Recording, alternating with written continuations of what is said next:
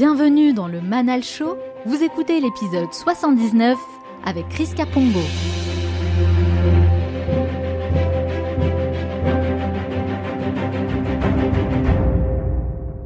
Quand j'étais plus jeune, j'étais influencé par euh, les stars américaines, mais dans plus dans le business. Il y avait, il y a un grand label qui s'appelle Rockefeller, qui était l'ancien label de Jay-Z. Et euh, je me rappelle très bien quand j'avais 13, 14 ans, je regardais le label, il y avait Jay-Z, il y avait autour euh, Damon Dash. Je me disais que si je devais être une personne, je serais plutôt ce gars-là plutôt que Jay-Z. Donc ce côté un peu outsider, euh, cette personne qui va aller qui va pas aller dans les meilleures facs euh, qui qui va pas avoir les meilleures notes etc et qui au final va réussir à construire un business en se disant ok je vais rester pendant 10 ans dans l'ombre euh, riez de moi et euh, moi je sais ce que je fais et à terme je serai euh, je serai quelque part très haut en l'occurrence. Moi c'est quelque chose qui m'inspire Je m'appelle Manal et cela fait trois ans maintenant que je vous emmène avec moi chaque semaine à la rencontre d'une nouvelle personnalité pour découvrir les secrets de sa réussite. Entrepreneur à succès, sportif de haut niveau, speaker international ou encore auteur de best-sellers, les profils de mes invités sont variés et c'est ce qui fait la richesse de ces entretiens. Ils acceptent tous de partager leurs meilleurs enseignements pour développer nos connaissances, adopter le bon état d'esprit et atteindre notre plein potentiel. Le Manal Show, c'est avant tout une école alternative pour continuer d'apprendre auprès des meilleurs leaders dans leur domaine. Mon but est de vous apporter des réponses concrètes et des conseils pratiques que vous pouvez appliquer dès aujourd'hui et qui vous aideront à passer au niveau supérieur. Ma mission à travers ce podcast est de vous inspirer à devenir un peu plus chaque jour la meilleure version de vous-même.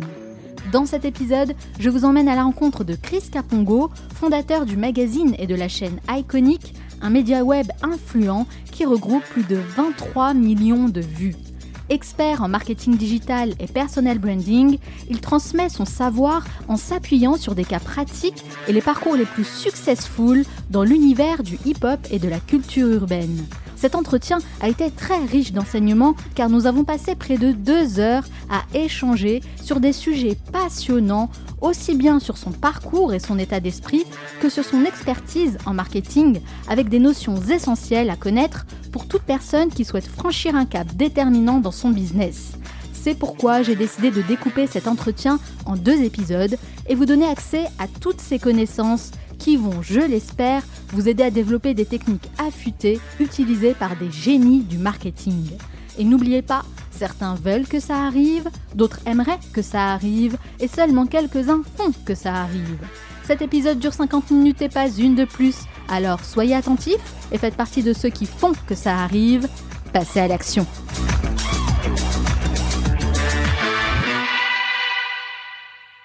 Vous êtes très nombreux à partager vos avis sur les plateformes d'écoute et à me laisser des messages hyper positifs et je tiens à vous remercier du fond du cœur pour votre soutien et pour votre enthousiasme. C'est vraiment très encourageant de voir que tout ce que je fais à travers le Manal Show vous apporte autant de bénéfices.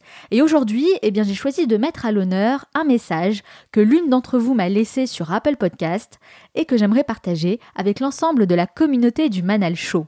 Alors il s'agit de Véro qui nous dit Merci à vous Manal et à toute l'équipe du Manal Show. Vos podcasts sont une source d'inspiration quotidienne pour moi. Je les écoute et les réécoute pour m'imprégner de la belle énergie qu'ils portent et oser me lancer des défis quotidiens vers la réalisation de mes petits et grands projets. Encore merci et longue vie au Manal Show. Merci à toi Véro d'avoir laissé ce message hyper motivant. Ça me fait vraiment extrêmement plaisir. Merci du fond du cœur et j'espère que les prochains épisodes t'apporteront l'énergie nécessaire pour aller toujours plus loin. Si vous aussi, vous souhaitez me soutenir et soutenir le travail que je réalise avec mon équipe, eh bien, il y a une seule chose à faire. Vous abonner à votre plateforme d'écoute préférée et me laisser bien sûr un avis positif.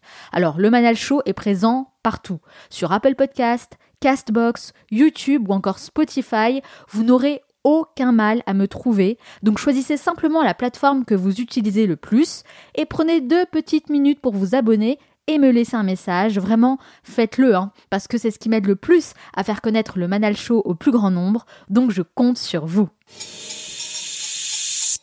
Avant d'aller plus loin, j'aimerais vous rappeler qu'il est toujours possible de rejoindre la masterclass que j'ai réalisée pour toutes les personnes qui souhaitent lancer leur propre podcast. C'est une formation très complète où vous êtes accompagné étape par étape avec plus de 6 heures de formation audio et vidéo, ce qui correspond à 28 modules au total pour maîtriser aussi bien la partie éditoriale que la partie technique. Alors, clairement, je vous donne accès aux coulisses du Manal Show dans le but de vous aider à créer votre podcast avec les bonnes compétences et le bon matériel, tout ça en optimisant votre budget. Et à la fin de cette masterclass, vous ressortez avec toutes les clés en main pour amener votre podcast à un niveau supérieur avec un rendu professionnel. Et ça, croyez-moi, c'est ce qui fait toute la différence. Bien sûr, vous avez également la possibilité de me poser toutes vos questions auxquelles je répondrai personnellement. Avec l'aide de mon équipe, j'ai mis un point d'honneur à partager le maximum de notre expérience, sans filtre, en vous donnant accès aux meilleures informations possibles. Donc pour rejoindre la masterclass, il suffit simplement d'aller sur le site lemanalshow.com slash school ou bien de cliquer sur le lien que vous trouvez dans la description. J'espère vraiment que cette masterclass vous aidera à réaliser un podcast de qualité dont vous serez fiers. Son truc à lui, c'est le LSD, pour Lifestyle Decoder, le concept phare de sa chaîne YouTube qui regroupe aujourd'hui près de 300 000 abonnés. Lancé il y a seulement 3 ans, Iconic est devenu l'une des chaînes références spécialisées dans le marketing. Il choisit un angle original pour réaliser ses vidéos, décrypter les success stories des plus grandes personnalités du hip-hop et de la culture urbaine pour en tirer des conseils et des stratégies applicables dans tous les domaines. On découvre les dessous des carrières des personnalités les plus influentes comme Jay-Z, Kanye West ou encore Virgil Abloh, et force est de constater que ces artistes, issus de la culture urbaine, sont également d'excellents entrepreneurs, capables de gérer leur carrière comme de véritables chefs d'entreprise. Chaque vidéo est minutieusement travaillée, avec une approche très pédagogique, mêlant storytelling et anecdotes surprenantes, et on en ressort toujours en ayant appris quelque chose de nouveau. Très tôt, il a su miser sur ses forces et faire de sa passion un véritable métier, et il est avec moi aujourd'hui pour répondre à mes questions. Chris Capongo, bonjour. Bonjour. Merci d'avoir accepté mon invitation. Je suis très heureuse de vous accueillir pour ce nouvel épisode dans le Manal Show. Ça fait très longtemps que je suis votre chaîne YouTube, donc vraiment c'est un plaisir de vous recevoir. Est-ce que ça va aujourd'hui? Bah, Écoutez, ça va très bien. Merci de me recevoir déjà et euh, ça fait toujours plaisir de faire des podcasts pour essayer de faire découvrir un petit peu ce que je fais. Donc, euh, merci à vous. On va prendre le temps, en tout cas. On a une bonne heure devant nous, justement, pour revenir sur votre parcours. Mais avant de rentrer dans le vif du sujet, j'ai une première question pour vous pourquoi vous faites ce que vous faites aujourd'hui Waouh Alors ça on commence fort là. Alors c'est très clair, c'est que déjà de base euh, j'avais euh, bah, j'étais un étudiant classique et en fait lorsqu'on est étudiant on se rend compte très vite que les opportunités on va dire en termes de, de, de job et en termes de perspectives d'avenir sont pas forcément celles que l'on voulait lorsqu'on commence. Alors je m'explique. Lorsque j'ai commencé mes études, en fait, euh, j'ai très vite compris que, au vu de, de l'état, comment dire, de, de l'état, l'état de, de, comment dire, de du marché du travail, euh, c'est très compliqué de travailler dans le domaine que l'on veut. Et euh, voyant tout ça, je me suis dit qu'il fallait absolument que je démarre un projet qui me ressemble pour avoir, on va dire, un, un élément en plus pour ensuite pouvoir euh, peser dans la dans la négociation lorsque je lorsque je lorsque j'ai un entretien dans un dans un dans un dans un job qui me plaît en fait. C'est comme ça que j'ai commencé. Et au départ, c'était un blog. Ensuite, c'est devenu un site, euh, un magazine en ligne, très simple, voilà, avec des articles, etc. Et de fil en aiguille, ça a grandi. Et puis euh, Ensuite, je me suis retrouvé un petit peu à la croisée des chemins. J'avais soit le choix de développer complètement le média, soit, on va dire, continuer, enfin, avoir, avoir mon job que j'avais eu en VIE à Londres, continuer, continuer à, à avancer de ce côté-là, trouver un job. Enfin, trouver un job. J'ai eu mon job et en fait, à ce moment-là, j'ai eu euh, l'opportunité de soit changer, soit lance, me lancer à plein temps sur euh, sur Iconic et c'est ce que j'ai choisi de faire en fait. Et euh, ça a commencé avec des vidéos fin 2016 et euh, et en fait le concept c'était d'allier en fait tout ce que j'aimais en fait. Et ce que je m'étais rendu compte c'est que lorsqu'on parle de culture hip-hop en France, il y avait que le côté musical qui était exploité. Mmh, Et vrai. en fait, euh, je me suis dit que ça pourrait être intéressant en fait de pouvoir euh, allier ce qui moi aussi me passionne, parce que j'étais passionné par l'entrepreneuriat. Et à partir de là, j'ai commencé à me dire, ok, bon bah le crise de 2016, c'est quoi? C'est euh, euh, c'est c'est le passionné d'entrepreneuriat, de marketing, bien sûr, parce que c'est aussi l'objet de mes études. J'ai fait des études dans le dans le dans le marketing et dans le branding, et je me suis dit que j'allais allier des contenus vidéo autour de ça et autour de de, de la culture hip-hop que je connaissais bien, que j'avais que je traitais déjà depuis que je suis enfant, etc. Donc j'ai voulu mélanger ces deux concepts-là pour ensuite apporter de la valeur en fait à une audience parce que je savais que mon mois de 2000 euh, enfin mon mois de 21 ans aurait aimé avoir ce type de contenu là sur YouTube qui puisse à la fois le divertir mais aussi lui apprendre un maximum de choses. Donc si je comprends bien votre pourquoi, il est il est simple en fait, c'est que vous vous êtes rendu compte que c'était peut-être un peu difficile, compliqué en tout cas, d'accéder à cer- certains métiers dans le marché du travail ou peut-être même des choses qui vous passionnaient pas tant que ça à la base C'est ça. à travers vos études. Donc vous avez décidé de créer votre propre métier. Exactement. L'idée, c'est de créer son propre métier et d'être indépendant. Après, j'avais pas forcément euh, besoin de co- comment dire ce que j'expliquais récemment, pas forcément besoin de beaucoup de liberté. Même si la liberté, bien sûr, c'est c'est c'est toujours intéressant, mais j'avais besoin de créer un vrai projet, de me retrouver et de m'accomplir dans ce que j'avais vraiment envie de faire. C'est-à-dire travailler dans un domaine qui me plaît et aider, on va dire, une communauté en même temps de gens qui aiment la même chose et qui ont potentiellement envie de travailler dans certains domaines et qui ont besoin d'outils. Et je me suis dit, quel est le meilleur moyen? Ben, C'est de créer des contenus vidéo sur YouTube qui puissent les toucher, en fait. Ouais, Donc c'est comme ça que j'ai avancé la chose.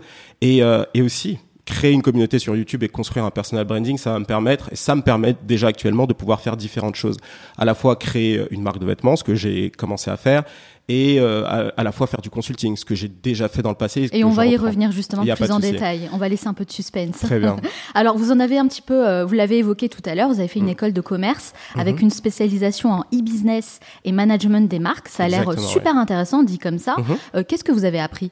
Bah, disons que en école de commerce, vous avez souvent ce, euh, ce, ce schéma ou ce, cette chose qui est souvent dite que voilà, en école de commerce, il n'y a pas beaucoup de choses qu'on apprend. Effectivement, c'est vrai qu'il y a eu une bonne période où j'ai pas senti que ça m'a beaucoup servi, mais ma, à ma dernière année, j'ai eu l'occasion d'avoir euh, des profs vraiment intéressants qui ont pu justement m'apporter pas mal de pas mal de valeur encore une fois dans le branding et euh, dans le marketing digital euh, globalement donc ça m'a apporté des compétences on va dire théoriques Mhm. mais ça m'a donné de bonnes bases. Ça m'a, ça m'a confirmé euh, ce que j'aimais vraiment, on va dire. D'accord, que vous étiez sur la bonne voie. Exactement. Et en ouais. fait, ce qui est intéressant, c'est qu'en parallèle de vos études, bah, vous avez lancé votre blog sur Tumblr d'ailleurs. c'est ça. Ouais. Le blog, bah, c'était une façon pour vous, en quelque sorte, de mettre en pratique ce que vous appreniez à l'école? Non, du tout, du tout. Euh, lorsque j'ai commencé le Tumblr, c'était en 2009, 2010, et c'était très gentil. C'était, il fallait, il fallait que je commence quelque part. Et à l'époque, Tumblr, c'était euh, le réseau social le plus, le plus populaire. Mhm. Et puis Et, euh, accessible aussi. Et le plus facilement. accessible, exactement, mais j'y connaissais absolument rien en marketing digital, en, en nom de domaine ou en quoi que ce soit. C'était juste euh, le truc cool du moment. Et donc j'ai commencé sur ça. Et euh, d'ailleurs, à cette époque-là, c'était tout petit. Mais en fait, ça m'a... Ce que ça m'a appris, euh, l'époque du Tumblr, c'était de ne pas lâcher. C'est-à-dire que j'avais très peu d'audience. Euh, c'était tout petit. Je parlais de sujets très nichés. J'avais pas du tout cette euh, notion, on va dire, commerciale de la chose ou marketing, visibilité, SEO, etc. Mm. C'était vraiment petit. Mais en fait, ce que ça m'a appris à cette époque-là, c'est de me dire, OK, il faut que je sois euh, consistent. Je, je sais plus comment on le dit en français. La régularité, ça, La vous a, ça vous a appris la régularité, la persévérance. Exactement, c'est exactement ça. Même ça euh, en ça. ayant quelques abonnés, quelques personnes qui vous suivent Et oui, c'est ça, c'était vraiment tout petit. Et, euh, et aussi, ça m'a appris à, à comprendre comment les différents réseaux sociaux fonctionnent. C'est-à-dire que Ouais. Tumblr, c'est une culture qui était différente, euh, très différente de Twitter et de Facebook. Et à cette époque-là, j'étais très actif sur les trois réseaux. Et euh, ça m'a vraiment fait, ça m'a vraiment appris ça. Ce qui, ce qui fait qu'aujourd'hui, quand j'ai, enfin, il y a trois ans, quand j'ai lancé la chaîne, euh, j'ai vraiment euh, pu saisir les différences de culture entre les réseaux sociaux. Oui. C'est-à-dire que quand j'ai créé les vidéos YouTube, mon approche, la façon dont je faisais de l'humour, même si c'était pas terrible au début, je dis pas que c'est meilleur maintenant, mais disons que voilà, je suis plus à l'aise devant la caméra déjà, mais euh, j'ai compris qu'il y avait ces différences de culture qu'il fallait que je que je, je, je, je transfère, si vous voulez, sur YouTube. faut s'adapter à chaque réseau social. exactement. On Sur- communique pas de la même ma- manière. on communique en fait. pas du tout de la même manière, Ouais. mais disons que l'époque de Tumblr m'a beaucoup appris ça. Et, euh, et euh, mais après, disons que les études, si vous voulez, ça m'a pas non plus. euh, je vais, je vais, je vais, je vais être très honnête, ça m'a pas non plus apporté énormément dans ce que je fais aujourd'hui. Et je vais peut-être même aller plus loin. Peut-être que si j'étais parti de, de, de mon école plus tôt, j'aurais eu le temps de pouvoir développer tout ce que je fais actuellement plus tôt.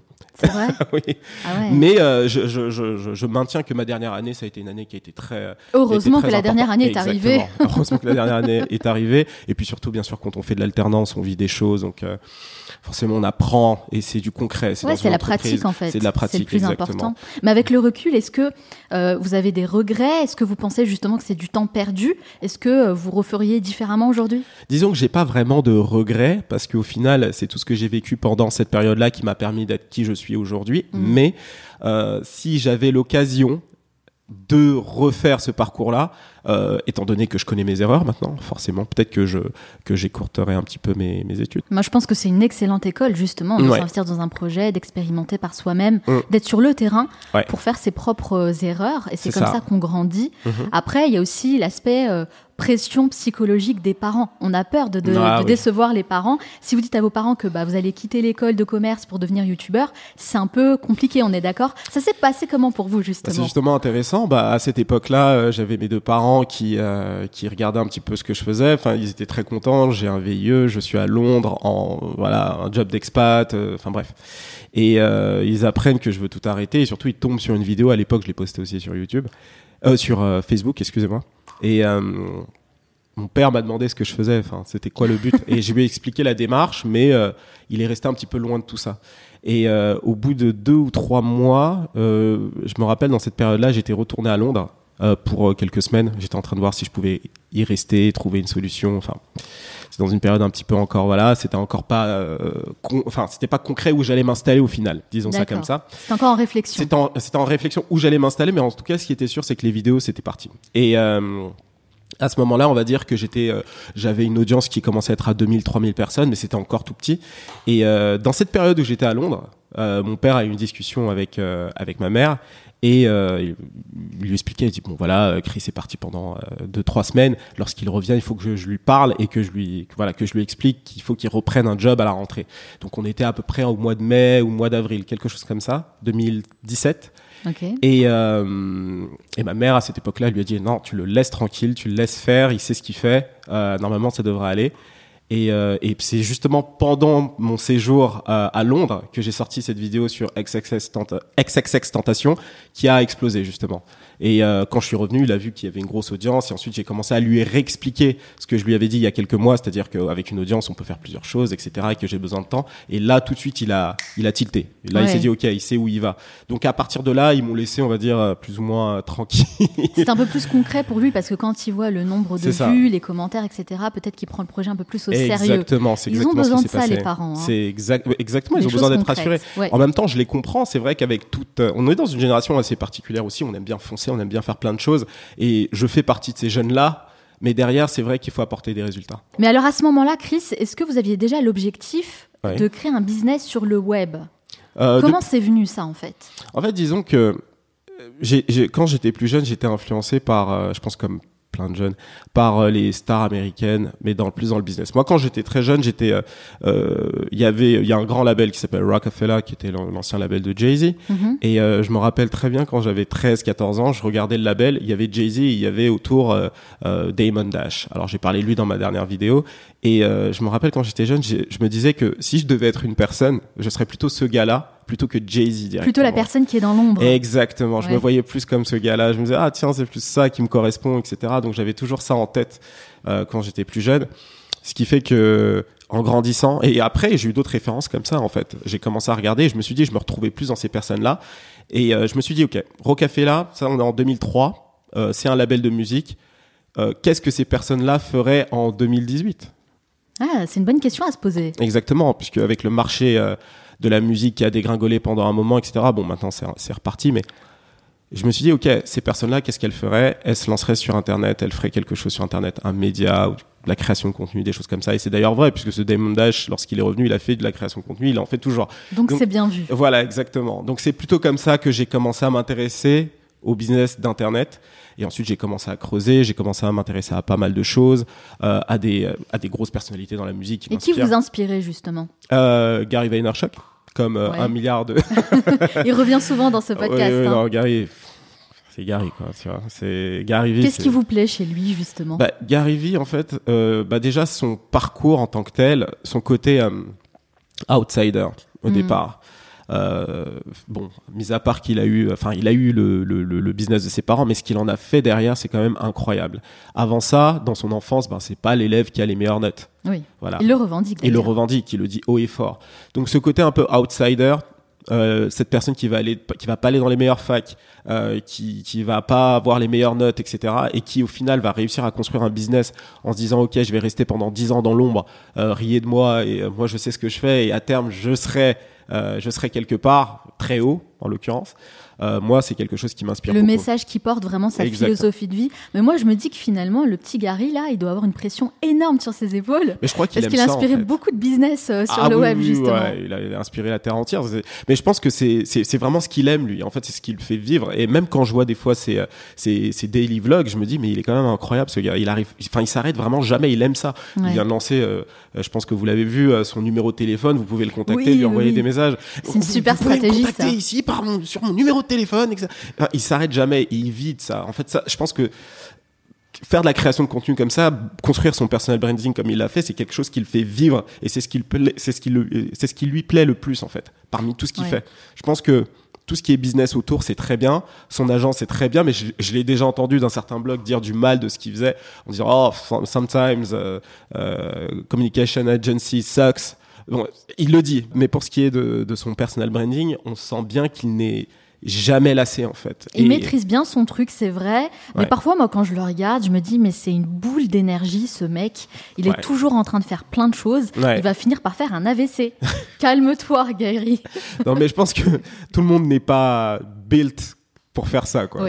Moi, personnellement, je pourrais pas créer autant de contenu et être tout le temps euh, actif comme ça. Et puis, surtout, il y a une chose, c'est que pour, euh, pour le critiquer un petit peu, il se répète énormément. Lorsqu'on regarde ses contenus, on sent qu'il se répète énormément. Après, il sait pourquoi il le fait, etc. Parce que les gens ont besoin de. En même temps, c'est difficile hein, de, se renouveler tout le temps. Après, je pense qu'il y a du bon et du moins bon à prendre de chez Gary. Par exemple, son côté, euh, je me mets en scène énormément sur tous les réseaux sociaux. Ça, c'est un truc, par exemple, moi, qui me correspond pas du tout. Ah, moi non plus. C'est un peu trop. C'est too much. On est d'accord. Je pense qu'on est beaucoup dans ce cas-là. C'est un petit peu trop. Mais moi, c'est le message de fond euh, qui est à la fois très pragmatique, dans le sens où c'est pas forcément fait pour tout le monde, mais tout le monde se doit au moins d'essayer. Parce que moi, je suis, je, je suis d'accord avec cette vision des choses. Je pense pas que tout le monde puisse devenir entrepreneur, et je pense d'ailleurs que tout le monde ne veut pas l'être, et c'est très bien comme ça.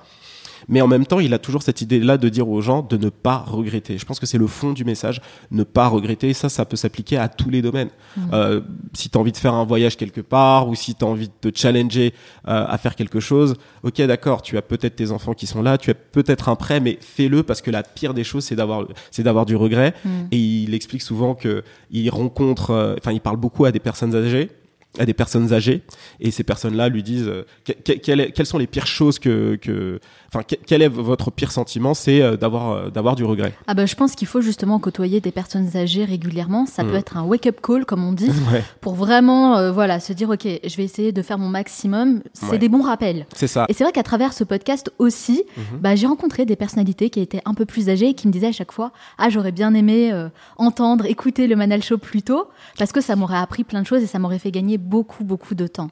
Donc, comme quoi, euh, on a un petit point commun avec Gary finalement. mais c'est clair.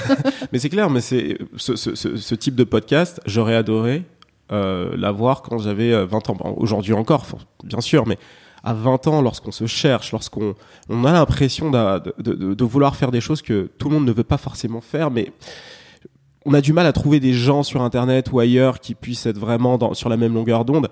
Avoir un podcast comme ça, je pense que ça doit aider beaucoup, beaucoup de jeunes.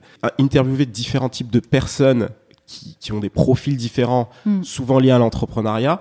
Moi, c'est quelque chose que j'aurais aimé avoir quand j'avais 23, euh, 24 ans. Ça m'aurait guidé Aujourd'hui, c'est une valeur ajoutée, mais à l'époque, ça m'aurait carrément guidé.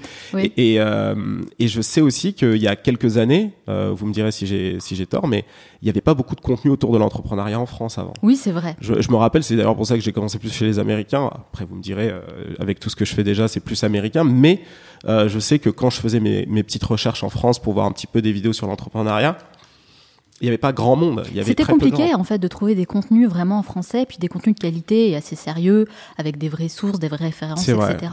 Mais moi je dis souvent justement que le Manal Show, c'est une sorte d'école alternative. Ouais. Et pour moi, c'est un peu l'école que j'aurais toujours voulu avoir en fait. Mmh. J'ai fait de grandes études et finalement, c'est pas forcément quelque chose qui m'a réussi ou qui m'a apporté beaucoup de choses dans la Ouais. Mmh. vie. Au contraire, ce sont les expériences vraiment qui m'ont forgé.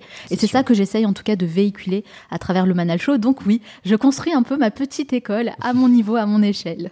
Alors pour revenir à vous, Chris, Oui. Iconic, avant d'être une chaîne YouTube qui cartonne, bah, c'était un magazine en ligne, c'est bien ça. Oui. Alors pourquoi avoir arrêté ce magazine? Est-ce que ça fonctionnait pas comme ça, sous forme d'article? Alors disons que je suis parti d'un constat simple. euh, les contenus qui me plaisaient le plus, enfin à moi et ce que je préférais produire, euh, étaient des contenus en fait très longs en termes de rédaction. Et euh, je me suis aperçu que le nombre de vues que je faisais sur mes articles n'était pas forcément plus élevé que, enfin sur ces longs articles n'était pas forcément plus élevé que les petites news que je pouvais faire sur, par exemple, le clip de Nicki Minaj à l'époque. Voilà. Donc proportionnellement, Proportionnellement en termes de vues, il déjà, c'était pas le même impact. Exactement. Euh, un article qui va me prendre un week-end à écrire, euh, en termes, euh, avec les recherches, etc. Euh, je me suis rendu compte qu'en termes de vues, c'était pas du tout pareil. Enfin, c'était la même chose, plus ou moins la même chose, et c'était un petit peu frustrant. Ça, c'est la clair. première chose. Et puis, la deuxième chose, faire des news très simples, euh, très concises, c'est pas ce qui me passionne. C'est pas ce qui me passionnait à l'époque ou quoi. J'aimais vraiment euh, la démarche de créer, de faire des recherches et d'apporter un vrai projet. Euh, en termes d'écriture. Mm. et, euh, et voyant en fait les résultats et surtout en- enfin voilà je me suis rendu compte tout simplement que les gens ne lisaient plus beaucoup. C'était plus enfin, c'est plus compliqué d'avoir quelqu'un qui lit euh, 3 4 5 paragraphes sur un artiste que qu'une vidéo justement. Mm. et c'est de là que j'ai changé de format. Puisque voilà la vidéo se développait de plus en plus. Euh, il y avait énormément d'opportunités. Moi-même j'étais un consommateur de YouTube.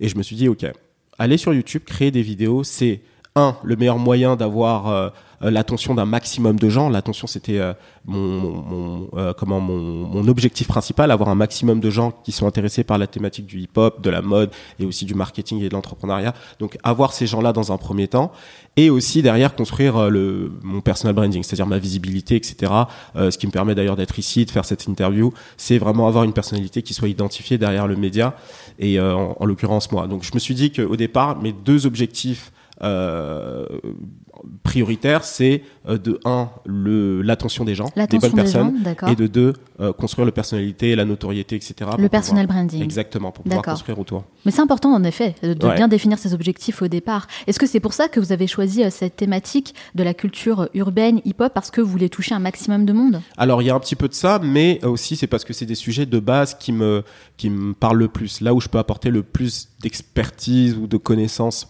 peu importe comment vous voulez euh, l'employer, mais l'idée c'est voilà, c'est là où j'avais une vraie euh, valeur ajoutée à apporter. Hmm. Et de l'autre côté, ben le marketing et l'entrepreneuriat, c'est des choses que j'expérimente au jour le jour.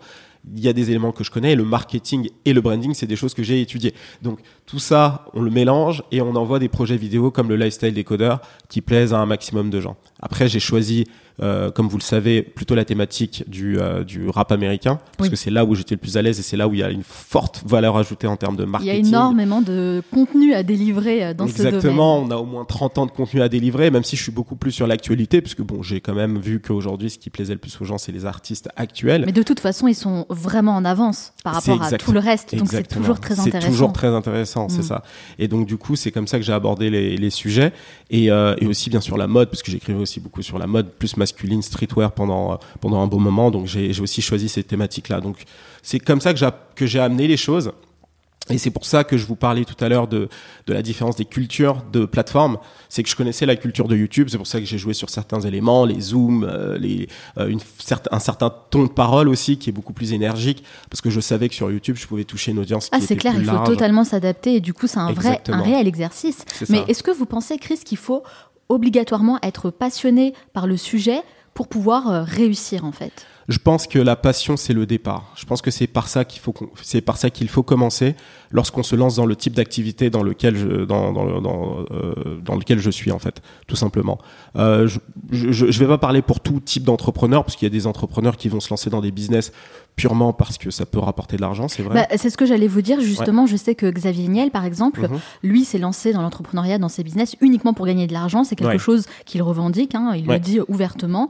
Donc, euh, et puis moi-même dans le podcast, j'ai re- déjà reçu des entrepreneurs qui me disaient l'inverse, qui me disaient on n'est pas forcément obligé d'être passionné par le sujet pour se lancer. En revanche, avec le temps, Voilà. quand on y est et que ça fonctionne bien, là on devient vraiment passionné. C'est, alors, vu comme ça, je suis d'accord.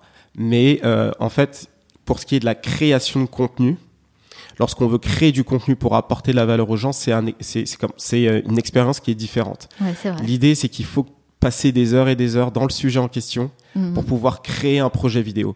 Parce qu'au départ, si on n'a pas l'expertise dans le domaine en question, il y a aussi toute l'expertise en termes de vidéo et en termes de mise en scène qu'il va falloir aussi assimiler. Donc ça fait beaucoup de choses. Mm. Et assimiler ces deux choses-là pour ensuite créer du contenu qui attire les gens, sachant que la première vidéo n'est souvent pas la première qui va, qui va apporter le plus de, de monde, c'est compliqué. Il va, ça va peut-être être au bout de la 30e vidéo que ça va fonctionner. Donc, il faut être passionné pour, Donc, euh, être- pour être je- je- persévérant exactement, et pour la- Je comprends totalement parce que moi-même c'est ce que je fais hein, avec le ça. podcast, beaucoup beaucoup de création de contenu. Ouais. Et j'avoue que si j'étais pas passionnée par mon sujet, euh, c'est ça. Je à pense que- savoir ma démarche qui est commune avec celle des personnes qui nous écoutent, hein, devenir la meilleure version de nous-mêmes. Bah, si ça me parlait pas, si j'étais pas convaincue de ça, Mm. je pense que j'aurais lâché l'affaire depuis longtemps. c'est ça. Et je pense que vous auriez trouvé une autre passion ailleurs. Et, euh, C'est clair. mais euh, je pense que la création de contenu, c'est quelque chose de particulier. C'est vraiment lié à qui on est. Et euh, créer un business, euh, c'est, autre chose. Par exemple, demain, je peux lancer un business, je sais pas moi, dans le dropshipping. Le Mhm. dropshipping, euh, on n'a pas nécessairement besoin d'être passionné par la thématique, mais on devient passionné avec le temps. Ça, c'est vrai. Mm. Parce que voilà, on va apprendre Facebook, par exemple, le business de Facebook, le SEO, ces choses-là, et on se dit ah tiens, euh, avec toutes ces choses-là, il est possible de, de faire beaucoup d'argent. Et de fait, comme on a des résultats aussi, on devient passionné. Oui. Mais nous, dans notre cas, je pense qu'il y a une démarche qui est un petit peu différente. Il y, a- il y a le côté créatif, création Voilà. de contenu qui rentre en compte. C'est ça, C'est vrai qu'on passe beaucoup, beaucoup d'heures seul devant son ordinateur à créer du contenu bah, de qualité et à valeur ça. ajoutée. Donc oui, je Ouais. vous rejoins un peu euh, Mm. sur ce point, Chris. Je comprends totalement. Alors, ce qui est intéressant dans votre approche, c'est que vous avez étudié le marché de YouTube avant de vous lancer sur cette plateforme. Vous avez fait une sorte d'étude de marché pour identifier le créneau que vous alliez choisir. C'est un peu le même, le même processus, j'ai envie de dire, que pour lancer une entreprise. hein. Mhm. Vous y êtes pris comment concrètement pour faire ça? C'était assez simple. C'était assez simple. C'était même pas le la démarche pour euh, faire euh, une étude de marché en école de commerce. C'est très simple. Je savais déjà plus ou moins ce qui se faisait en France. Euh, J'ai juste disséqué un peu plus. Ok, qu'est-ce qu'il y a? D'un côté, on, a- on va avoir des personnalités qui vont faire essentiellement des, des premières écoutes dans mon domaine, dans le rap, euh, dans le rap français américain. Il va y avoir d'autres chaînes qui vont qui vont plus être des médias autour du rap français, etc. Et en fait, très vite, on voit qu'il y a beaucoup de place. En fait, il y a une place pour le le contenu plus américain, etc. Et je me suis dit, ok, bah, je vais m'orienter autour de ça, je vais creuser cette problématique et essayer d'être le meilleur possible. C'est apparu très facilement, très rapidement. très, très facilement parce que je suis passé, je suis parti de ma mission de pourquoi je le faisais. euh, parce que j'étais passionné, parce que tout ça, parce que tout ça, et parce que je voulais aussi euh, apporter de la valeur ajoutée aux gens qui m'écoutent et, euh, et qui me regardent pour le coup.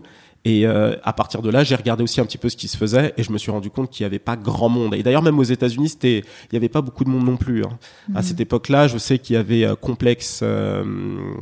Il y avait Complexe, euh, la partie entrepreneur de Complexe qui interviewait justement des personnalités euh, qui m'intéressent et qui sont très euh, liées à ce que je fais en termes de contenu, euh, des créateurs de marques, des créateurs de médias, des choses comme ça. Mais en dehors de ça, il n'y avait pas énormément de créateurs de contenu qui faisaient un petit peu ce que je faisais. Et même si on n'avait pas beaucoup, est-ce que tous ces formats-là vous ont quand même inspiré et aidé en fait à débuter? C'est bien, c'est ça qui est assez étonnant, c'est qu'au départ, je cherchais justement à être inspiré par Ouais. des formats, parce que, étant donné que On a pas besoin d'inspiration on a besoin d'inspiration. Mais pour ce qui est de la démarche de la création du contenu, non. C'est et ça a été ah si peut-être si en France, mais c'est des des domaines qui sont complètement différents. Par exemple, poisson fécond, ce Ah, genre de vidéos là, c'est les les vulgarisateurs, oui. Je dirais les vulgarisateurs m'ont beaucoup euh, beaucoup appris dans, dans dans leur démarche en fait de créer du contenu en, en tenant compte du fait que les personnes en face ne connaissent pas le sujet. Et c'est aussi ça qui m'a permis d'avoir des personnalités, enfin des personnes qui me suivent qui sont pas du tout dans le monde du hip-hop, des fois, mais vraiment pas. Ça va être des universitaires, des fois, qui vont venir me voir, me dire, je vous, je vous connais de, je vous connais YouTube. Parce qu'en fait, je vais avoir une démarche qui est très vulgarisateur et qui permet aux, aux personnes qui sont pas forcément, euh, qui suivent pas forcément le hip-hop, euh, les nouveaux artistes, etc., de pouvoir rentrer dans mon contenu, se plonger dedans et apprécier en fait. Vous les attirez par un moyen détourné parce que bah, ils apprennent d'autres choses en fait dans le marketing, euh, dans le business. C'est ça. Et il y a aussi beaucoup une notion de storytelling qu'il faut pas négliger dans les vidéos qui permettent aussi aux gens de rentrer. Super important. Voilà, qui permet de rentrer, de, de, permettre aux gens de pouvoir de, de, s'immerger dans le dans le contenu en fait. C'est que je me suis rendu compte en fait au départ quand je faisais mes vidéos, je ne faisais pas de biographie et euh, je me suis rendu compte que les gens avaient besoin de comprendre qui était la personne en fait, le contexte euh, qui, qui, qui, a permis à cette personne de faire euh, telle ou telle chose. Et, euh, et c'est là où j'ai commencé à faire du, du, du, du comment, du storytelling, c'est-à-dire raconter euh, l'enfance. raconter une histoire, c'est comme ça aussi qu'on arrive à se souvenir euh, de ce qu'on a entendu, ça marque les esprits. C'est ce qui fait qu'on ressent des émotions, qu'on s'attache un peu plus au personnage. C'est ça. Donc euh, oui, j'imagine que ça c'est un élément hyper important, le game changer. C'est ça. Qui fait que bah, on a envie de regarder les vidéos iconiques. C'est un petit peu comme euh, comme votre cas, Manal. Hein. C'est mhm. aujourd'hui vous m'interviewez, vous commencez du, du début. alors mon pourquoi, etc. Les études et aujourd'hui on, enfin là on en est là. Mais c'est l'idée, c'est de créer toujours cette espèce de storytelling qui va permettre aux gens de rester connectés. Et c'est ce que j'essaie de faire dans, dans, la plupart de mes vidéos. Alors le format vidéo qui cartonne sur votre chaîne, ce sont les LSD. C'est bien trouvé au passage, hein. on sent vraiment le côté euh, branding dans votre démarche. Rien à voir avec les drogues. Hein. Là on parle vraiment d'autres choses. YouTube Alors, ne fait quoi pas de mal avec ça. C'est quoi exactement le LSD Alors en fait, euh, quand j'ai choisi ce nom-là, c'était euh, c'était en fait pour moi un moyen de pas m'enfermer dans le hip-hop. Je m'explique. lifestyle, ça veut tout dire et rien dire. C'est style de vie. Bon et décodeur, décodeur. Et euh, ce terme lifestyle, c'est un terme très 2010 qu'on voit un petit peu partout, à toutes les sauces, etc. Donc c'est un terme que les gens comprennent plus ou moins. Et décodeur, je voulais absolument un mot en français parce qu'avant j'avais toujours ce mauvais réflexe de trouver des noms de, de marques ou euh, autres anglophones, enfin en anglais. Et, euh, et ça marche pas toujours auprès du public francophone parce qu'au final le contenu que je produis il est pour les Français en priorité. Et, euh, et je me suis dit, ok, lifestyle, c'est un mot qui est anglais, mais euh, qui est compris par la plupart des Français. Et décodeur, c'est clairement du français. Et ça explique aussi, c'est très. Euh, c'est, ça, ça, explique en fait exactement ce que je vais faire. Donc, je vais donc LSD pour lifestyle décodeur. Exactement, c'est ça. C'est vrai que je l'ai pas redit, mais oui, c'est lifestyle décodeur euh, LSD. Et euh, c'est vrai que de fait, euh, j'ai vu que ça faisait LSD, mais en fait, c'est pas moi qui l'ai trouvé, c'est des abonnés en fait qui ont commencé à le dire. Ah d'accord, c'est marrant. Ça. Et quand j'ai vu qu'il commençait à le dire, et je me suis dit, ah tiens, c'est intéressant, bah, je vais commencer à dire LSD. Et puis ça va devenir ce truc qu'on a entre moi et ma communauté. Ils sont ouais, c'est un langage commun en fait, et puis en même temps c'est drôle. Voilà, ça prête un peu à confusion au départ, on sait pas trop qui est Chris, pourquoi il nous parle d'LSD. C'est ça, c'est ça. Mais c'est drôle parce que des fois, lorsque des marques veulent travailler avec moi, je leur dis, enfin, ils reçoivent des mails où je leur dis LSD entre parenthèses. Je dis, mais qu'est-ce de quoi il nous parle là? Il nous parle de drogue? Non, non, non, c'est, c'est euh, ce pourquoi vous m'avez contacté.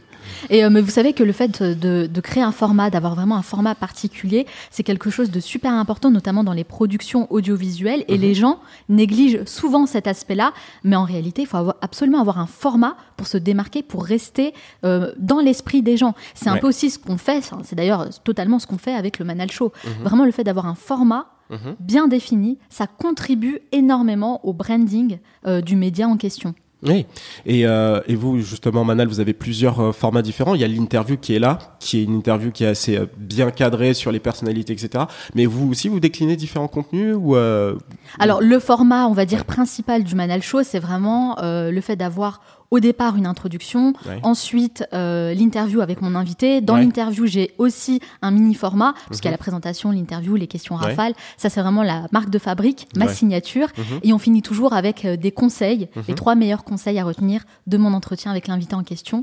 Ça, c'est vraiment le format voilà, très efficace, parce qu'il y a ce côté pédagogique que je voulais apporter qui est super important. Euh, mais en effet, après, il y a toujours des petites euh, variations, c'est-à-dire que euh, une saison, j'avais apporté des chroniqueurs en mhm. plus.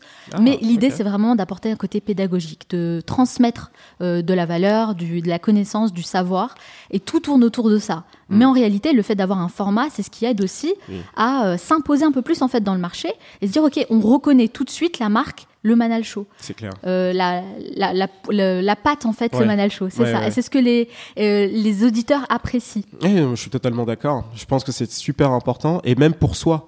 C'est-à-dire que lorsqu'on crée ce contenu-là, il est cadré d'une certaine manière et ça nous permet derrière de se dire, OK, j'ai ce contenu-là, qu'est-ce qui manque et qu'est-ce que je pourrais faire de différent pour pouvoir toucher ma communauté d'une manière différente. Mhm. Moi, par exemple, j'ai le Lifestyle Decoder qui est le format le plus connu, mais derrière, je vais avoir un format de top. Oui. Alors le format de top, c'est euh, euh, par exemple quatre entrepreneurs, euh, quatre rappeurs devenus des entrepreneurs à succès, par exemple. Donc ça, c'est un format où je sais que je vais pouvoir revenir sur des artistes assez, enfin qui datent, qui ont plus forcément, qui sont plus forcément dans l'actualité du hip-hop, mais qui ont des choses à, mais il y a des choses à tirer de ces artistes-là dans ce type de vidéo-là. Mais je trouve que le fait d'avoir un format, c'est extrêmement important aussi pour avoir une structure. structure. Ça nous aide justement à avoir un cadre et à hum, développer des contenus en fonction de ce format-là. Pour le Manal Show, c'est vraiment le format, c'est 50 minutes et pas une de plus pour devenir la meilleure version de soi-même. Et dans ce cadre-là, bah, moi, je dois apporter un maximum de valeur avec mon invité.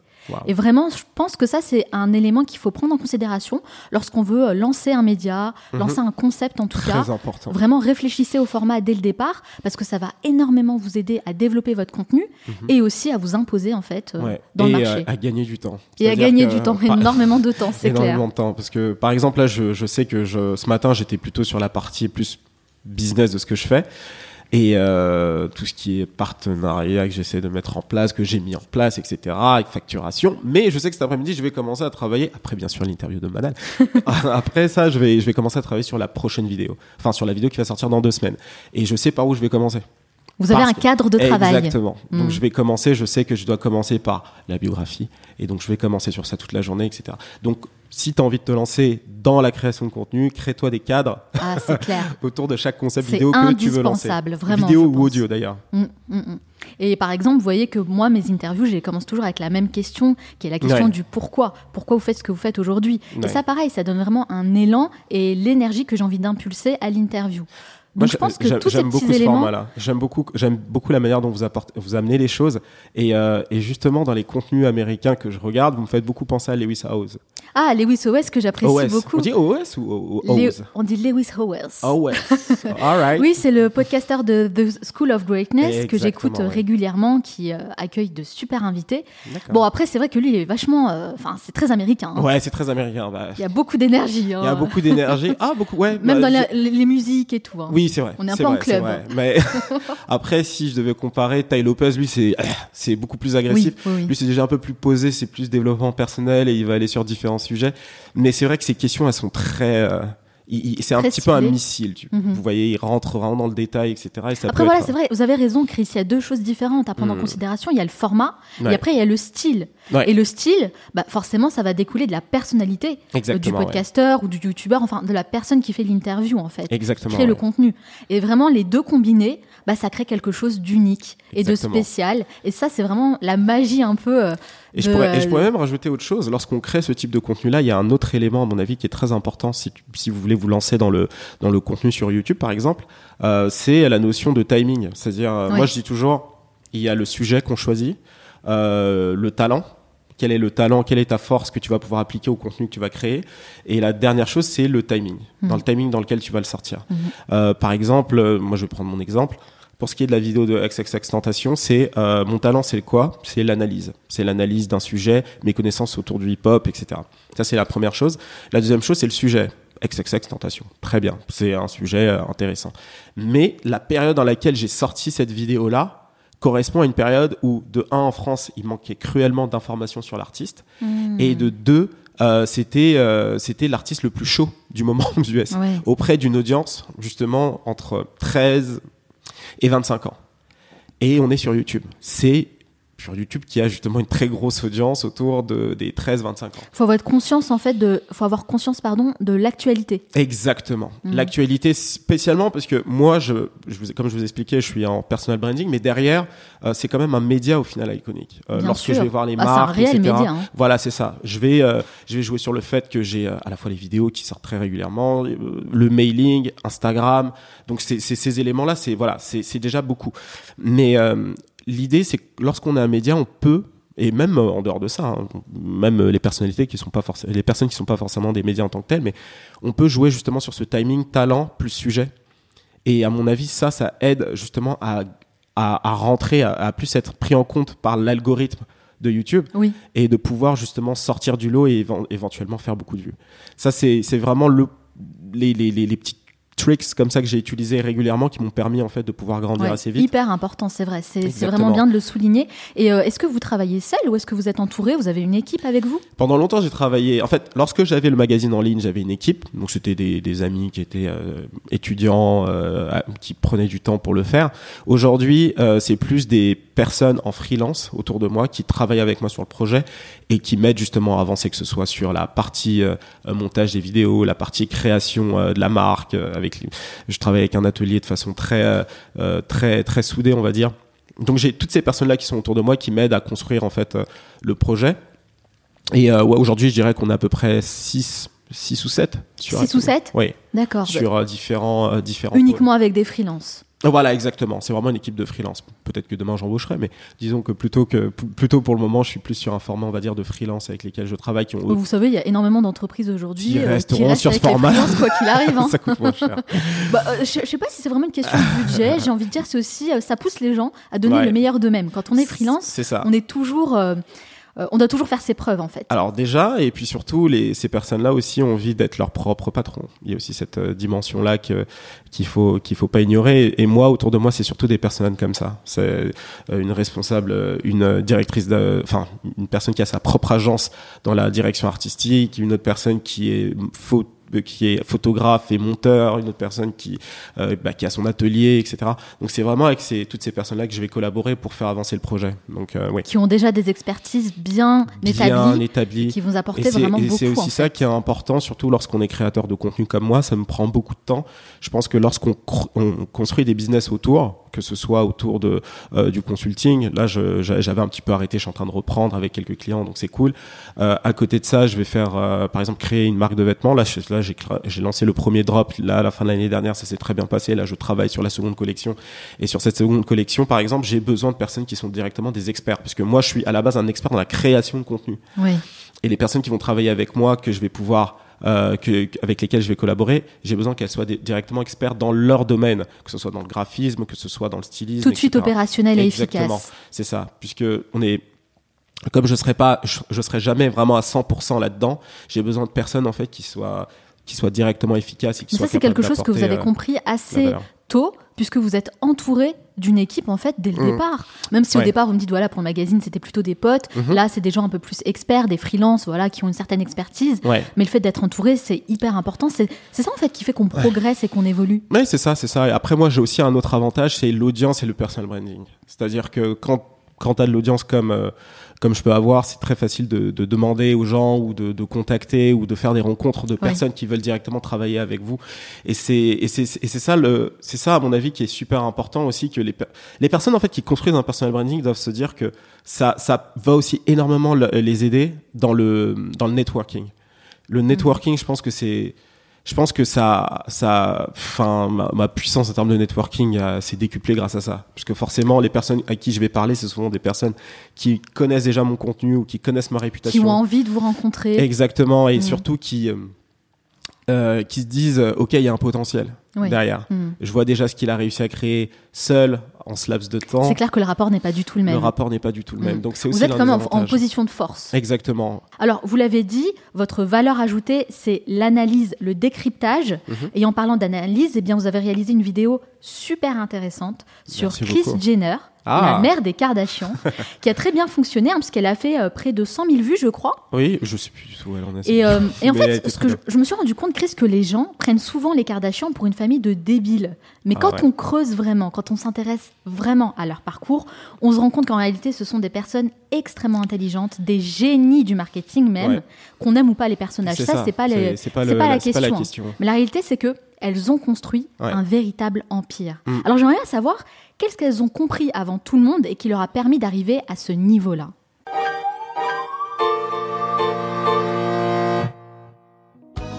Vous voulez écouter la suite? Eh bien rendez-vous dans le prochain épisode pour découvrir comment Kris Jenner, momager du clan Kardashian et génie incontesté du marketing, a construit un empire qui pèse aujourd'hui des milliards de dollars. Vous découvrirez également les meilleurs conseils inspirés des parcours de Jay-Z, Jay Prince ou encore Kanye West. Et vous verrez que les plus grands modèles de réussite ne sont pas forcément les personnes qui sont sous les feux des projecteurs, mais davantage les hommes et les femmes de l'ombre qui détiennent le véritable pouvoir d'influence. Pour ne rater aucune miette de cet entretien passionnant avec Chris Capongo, abonnez-vous dès maintenant pour recevoir mes emails privés sur le manalshow.com et pour vous remercier de vous joindre à ma communauté, eh bien je vous envoie un guide inédit des 7 leçons d'entrepreneurs qui réussissent, tiré de mes entretiens avec des entrepreneurs à succès que j'ai eu le privilège de recevoir dans ce podcast. C'est un cadeau spécialement dédié aux membres du club privé, donc n'hésitez pas à nous rejoindre en vous abonnant gratuitement sur le manalshow.com ou cliquez directement sur le lien que je vous mets en bas dans la description de ce podcast. Nous, on se retrouve la semaine prochaine pour un nouvel épisode. Ciao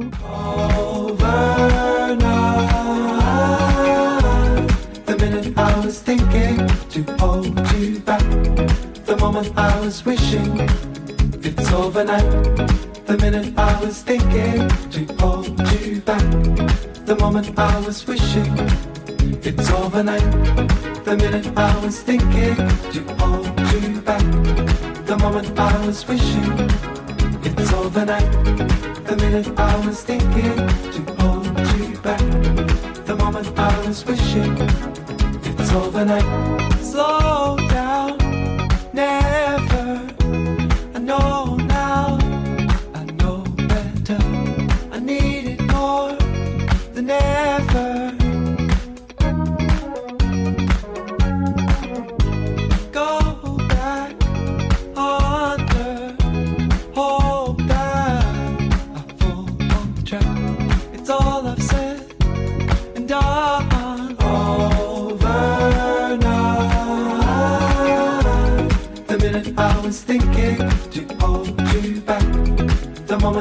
was wishing it's overnight.